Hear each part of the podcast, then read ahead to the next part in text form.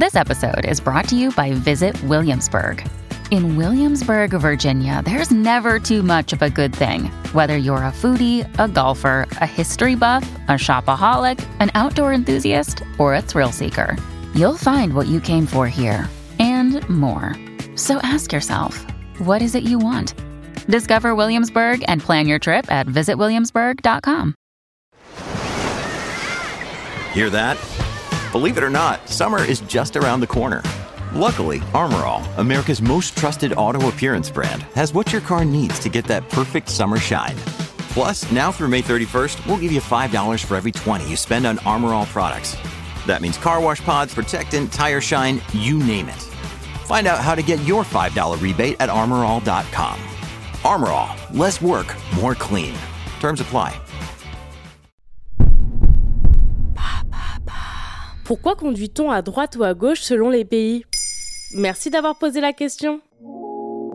Dans le film Scoop de Woody Allen, le personnage joué par le réalisateur américain meurt dans un accident de la route parce qu'il n'arrive pas à s'habituer à la conduite à l'anglaise. S'aventurer à conduire à gauche de la chaussée serait courageux, voire téméraire pour beaucoup d'entre nous, tant la conduite à droite est un geste automatique, comme se laver les dents ou faire coucou avec la main. Pourtant, on n'a pas toujours conduit à droite en France. C'est même assez récent. Donc avant, on conduisait à gauche. Oui, on peut retracer l'origine de la circulation à gauche à l'Antiquité. La circulation n'était pas vraiment réglementée, mais la norme était de circuler à gauche. En Grèce, à Rome ou en Égypte, la grande majorité des personnes, et donc des soldats et des cavaliers, étaient droitiers, comme aujourd'hui d'ailleurs. Ils portaient le fourreau et le bouclier à gauche pour dégainer plus facilement à droite. Ils marchaient donc spontanément à gauche.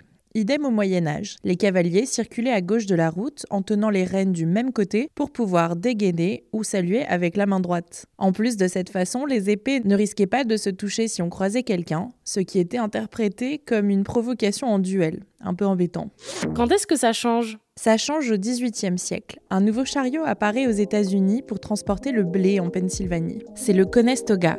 Il est tiré par 6 à 8 mules attelées par paire et muni de 4 grandes roues. Le chariot n'a pas de siège pour le cocher, alors il s'assoit sur le cheval de gauche de la dernière paire. Comme ça, il peut tenir son fouet de la main droite et contrôler au mieux son attelage. On se met alors à rouler à droite pour que le cocher puisse surveiller plus facilement qu'il n'y ait pas de collision entre deux chariots lors d'un croisement, et aussi pour éviter de fouetter par inadvertance les autres utilisateurs de la route.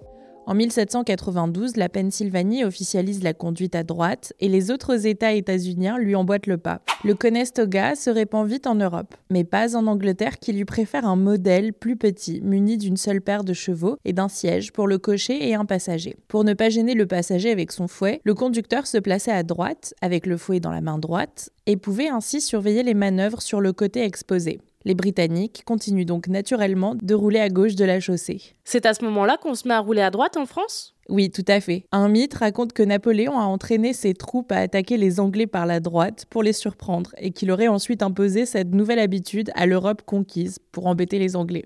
Mais on roulait déjà à droite à la fin du XVIIIe siècle. Ensuite, l'habitude de conduire à droite est renforcée par les premières automobiles. On mettait le frein à main à droite pour pouvoir freiner avec plus de force. Le poste de conduite se trouvait à droite parce qu'à l'époque les routes étaient étroites et il fallait être très prudent lorsqu'on croisait un autre automobiliste pour ne pas se percuter et donc s'éloigner le plus possible. Il fallait que le conducteur soit près du bas-côté pour éviter une sortie de route ou de tomber dans un ravin. Et aujourd'hui un tiers des pays roulent encore à gauche. La plupart sont des anciennes colonies britanniques comme l'Inde, l'Australie, tout le sud de l'Afrique ou la Jamaïque. En 2009, les Samoa passent de la conduite à droite, héritée de la colonisation allemande, à la conduite à gauche pour pouvoir acheter des voitures moins chères et d'occasion en provenance du Japon, de la Nouvelle-Zélande et d'Australie, fabriquées avec le volant à droite. Le Japon n'est pas une ancienne colonie britannique, mais il roule aussi à gauche. Les samouraïs aussi étaient droitiers pour la plupart et marchaient donc à gauche des chemins. Le Japon gardé cette habitude puisqu'il a été fermé au monde extérieur jusqu'en 1854. À l'ouverture du pays, il tisse des relations étroites avec l'Angleterre qui leur apporte une expertise industrielle, notamment dans le domaine de l'automobile. Voilà pourquoi on conduit à droite ou à gauche selon les pays. Maintenant, vous savez, un épisode écrit et réalisé par Antonella Francini. Ce podcast est disponible sur toutes les plateformes audio, et si cet épisode vous a plu, n'hésitez pas à laisser des commentaires ou des étoiles sur vos applis de podcast préférés.